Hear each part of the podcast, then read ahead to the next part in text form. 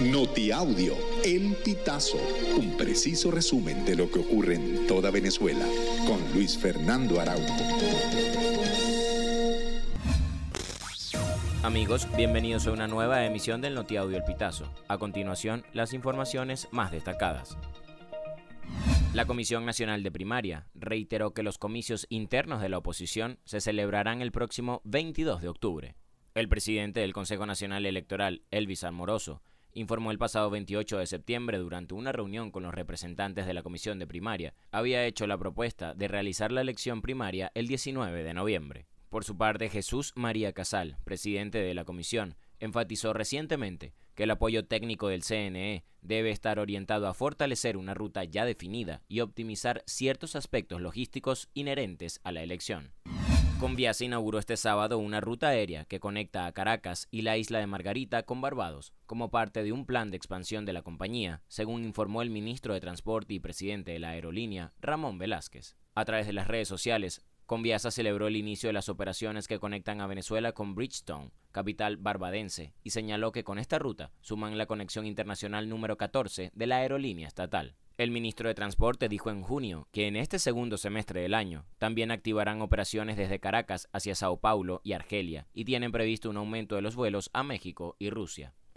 En un pequeño comercio de ventas de víveres se registró un incendio la noche del 27 de septiembre. Vecinos de La Pedrera en el municipio Libertador de la zona sur del estado Táchira reportaron que las fluctuaciones eléctricas causaron la quema del sitio durante horas de la madrugada, por lo que no hubo manera de salvar nada de la mercancía. El comercio estaba instalado en la parte externa de una vivienda. Ese día en la comunidad no hubo electricidad durante todo el día y en la madrugada, cuando llegó el servicio, hubo constantes fluctuaciones que originaron un cortocircuito. La dueña del local, Marisol Molina, logró salir del lugar junto con sus dos hijas menores de edad. El Papa Francisco nombró en una ceremonia en la Plaza de San Pedro a 21 nuevos cardenales, entre los que se encuentra el venezolano Monseñor Diego Padrón Sánchez. De este grupo, dos son españoles, tres argentinos y uno colombiano. 18 nuevos purpurados son menores de 80 años y por tanto podrán ser electores en un futuro cónclave para elegir al próximo pontífice. El arzobispo elector de Cumana, Diego Padrón Sánchez, no va a ser elector del sucesor de Francisco, pues no tiene edad para elegir ni ser elegido. El mercado farmacéutico de Venezuela subió 9.3% en agosto pasado, en comparación con el mismo mes de 2022, de acuerdo con datos suministrados a EFE por la Cámara de la Industria Farmacéutica.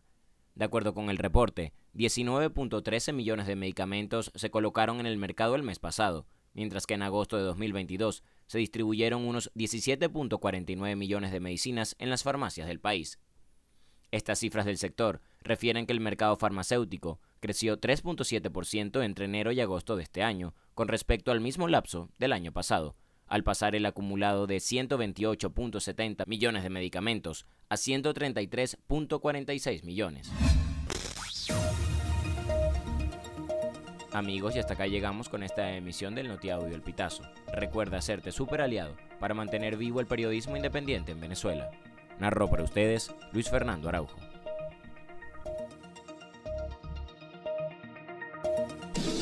Estas informaciones puedes ampliarlas en nuestra página web elpitazo.net.